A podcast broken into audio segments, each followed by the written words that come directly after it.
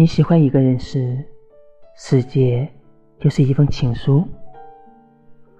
世界是一封情书，或者说，世界本该是一封情书的。你喜欢一个人时，山不再是山，水不再是水，而是你想与他分享的风景。歌曲不再是歌曲。电影不再是电影，每一句歌词，每一帧画面，都是你想跟他表达的情绪。终于明白，明信片不见得那么有意义。摩天轮不是非得去做，重要的是与你在一起的那个人。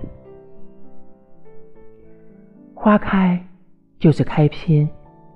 花落就是一行，日出是一首诗，黄昏是一句台词，世界是一封情书，诗情画意。